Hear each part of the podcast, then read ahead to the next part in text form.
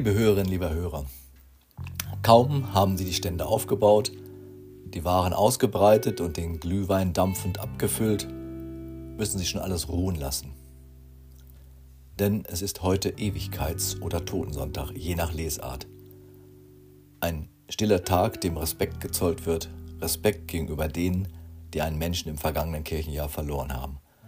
Respekt aber auch gegenüber dem Sterben selbst. Darum ruht heute der Freiburger Weihnachtsmarkt. Wir leben aber irgendwie anders. Es soll bunt sein, wir wollen etwas erleben, Erfolg, Kraft, Schönheit und Erlebnisse wehen uns auf den Werbebannern einer florierenden Gesellschaft entgegen. Der Tod eines Menschen wischt alle diese bunten Farben mit einem Handstreich weg. Das haben alle empfunden, die jemanden loslassen mussten im vergangenen Kirchenjahr. Da wird all das in Frage gestellt. Wünsche verwandeln sich in Wunden, Vertrauen weicht der Trauer, Leben in Leiden. Führt Gott uns dann an der Hand? Führt er mich auf frische Weide, wie es der Psalm 23 besingt? Oder zerrt er mich an die Grenze des Lebens, an den Rand des Abgrunds, wenn ein Mensch stirbt? Dann zweifelt jeder und jede, ob die vollmundige Behauptung unseres christlichen Glaubens stimmt. Gott hat dem Tod die Macht genommen. Bei allen Menschen und darum auch in allen Religionen drängelt sich eine Frage ins Repertoire der vielen Fragen, die uns umtreiben. Wie ist es danach? Wohin gehen wir? Je nachdem, wie die Antwort sich anhört, können wir besser damit umgehen, was einer mal so doppeldeutig gedichtet hat. Uns allen blüht der Tod.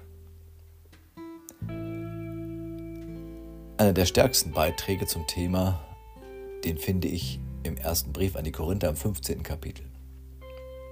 Ich lese die Worte daraus. Aber wird mir entgegengehalten, wie soll die Auferstehung der Toten denn vor sich gehen? Mit was für einem Körper werden sie aus ihren Gräbern kommen?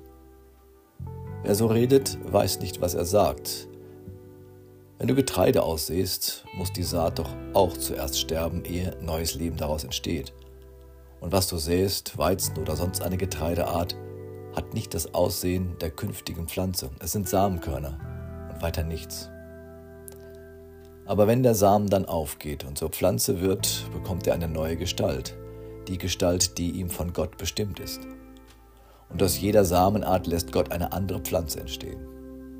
Bei den Lebewesen ist es genauso. Der menschliche Körper ist anders als der von Tieren, der Körper von Vögeln anders als der von Fischen. Außerdem gibt es nicht nur auf der Erde Körper, es gibt auch Körper am Himmel und deren Schönheit ist von ganz anderer Art als die der irdischen Körper.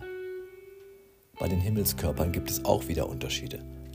Das Leuchten der Sonne ist anders als das Leuchten des Mondes, das Mondlicht ist anders als der Glanz der Sterne und selbst die Sterne unterscheiden sich in ihrer Leuchtkraft voneinander. Entsprechend verhält es sich mit der Auferstehung der Toten. Der menschliche Körper ist wie ein Samenkorn, das in die Erde gelegt wird. Er ist vergänglich, aber wenn er dann auferweckt wird, ist er unvergänglich. Er ist erst unansehnlich, dann aber erfüllt von Gottes Herrlichkeit.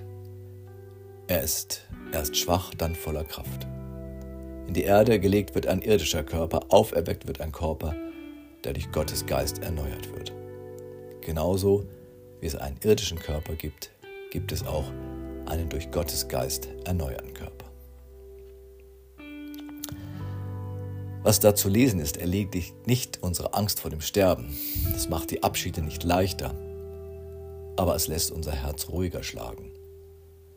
Da versucht Paulus uns ein Bild zu geben. Er spart uns Erklärungsversuche in Sachen Tod und Sterben. Er redet nicht von dem, von dem man nicht reden kann. Er stellt uns unter den Nachthimmel, der von Sternen übersät ist. Er lässt uns das Licht der Sonne spüren. Er nimmt uns mit auf den Acker, lässt uns den Duft der frischen gepflügten Erde wahrnehmen und stellt uns an die Seite des Bauern, der in weitem Bogen die Saat auswirft. Die Vögel in den Bäumen schauen wir an, die Fische, die im Wasser dahin gleiten. Und dann können wir verstehen, was Tod sein kann. In die Erde gelegt wird ein irdischer Körper, auferweckt wird ein Körper, der durch Gottes Geist erneuert ist. Wenn wir eine Urne bestatten, was mittlerweile die Regel ist, taucht immer wieder dieser Satz in mir auf. In die Erde gelegt wird ein irdischer Körper, auferweckt wird ein Körper, der durch Gottes Geist erneuert ist. Eine Urne gleicht einem Saatkorn und die Asche darin zeigt, wie nahe wir der Erde sind. Das Grab wird zum Ort des Wandels, wie der Acker zum Ort des Wandels von Saat zur Frucht hin wird. Hoffnung kann aufkeimen. Uns allen blüht der Tod. Er blüht, weil in ihm die Saat zu einem neuen Leben wach wird. Der weise Kirchenvater Johannes Chrysostomos im 4. Jahrhundert nach Christus setzt noch eins drauf. In seiner Predigt zum gleichen Bibelwort redet er von der Freude über die Auflösung. Er schreibt, der Bauer jammert nicht, wenn er sieht, wie das Saatkorn sich auflöst. Nein, er fürchtet und zittert, wenn es unverändert in der Erde liegen bleibt. Doch er freut sich, wenn es sich auflöst, denn diese Auflösung ist der Beginn der künftigen Saat. Viele von denen, die trauern, sind noch lange nicht bei der Freude der Auflösung. Wer trauert, weiß, es lässt sich nicht wegtrösten und kleinreden, was so tief in mir wehtut. Reden die Zeilen aus dem Brief vielleicht nicht nur über Tod und Leben? Können sie auch über Tod und Trauer reden? Alle Trauer braucht ihre Zeit die sollte man ihr nicht nehmen. Zeit wie ein Saatkorn. Es geht nicht ohne Zeit, bis ein Mensch spürt, da gedeiht wieder Hoffnung in mir. Ich entdecke Leben, das noch Leben sein will, auch ohne den Menschen an meiner Seite, in unserer Mitte. Meine Hand, die loslassen musste, kann das Leben neu ergreifen. Dieser Weg ist so unterschiedlich für jeden wie Mond und Sterne und Sonne unterschiedlich glänzen. Der Tod macht den Unterschied. Das sage ich nicht nur für unsere Verstorbenen, das gilt auch den Trauernden.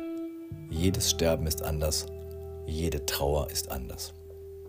Der Tod macht den Unterschied. Er trennt uns vom Leben der Lebenden ab.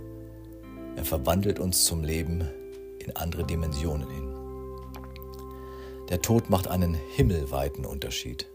Das Saatkorn in unseren Händen ist was völlig anderes als die Frucht, die wir daraus ernten werden. Der himmlische Körper atmet durch zu einem himmelweiten Körper. Der umfasst die Dimension, in der Sterne ihre Bahn ziehen, der Mond und die Sonne. Das kann uns nur sprachlos machen, aber es macht uns nicht hoffnungslos. Biblische Bilder und Symbole sprechen zu uns. Und wenn es uns tröstet und zu neuem Leben öffnet, haben wir verstanden. Uns allen blüht der Tod. Das Wort wendet sich nicht mehr gegen mich, und schürt meine Angst vor dem, was mir blüht. Es schafft neue Sicht auf die Blüten und Früchte, die erst blühen und reifen, wenn die Schwelle des Todes überschritten ist und wir zu der neuen Gestalt erwachen, zu der Gott uns bestimmt hat. Amen.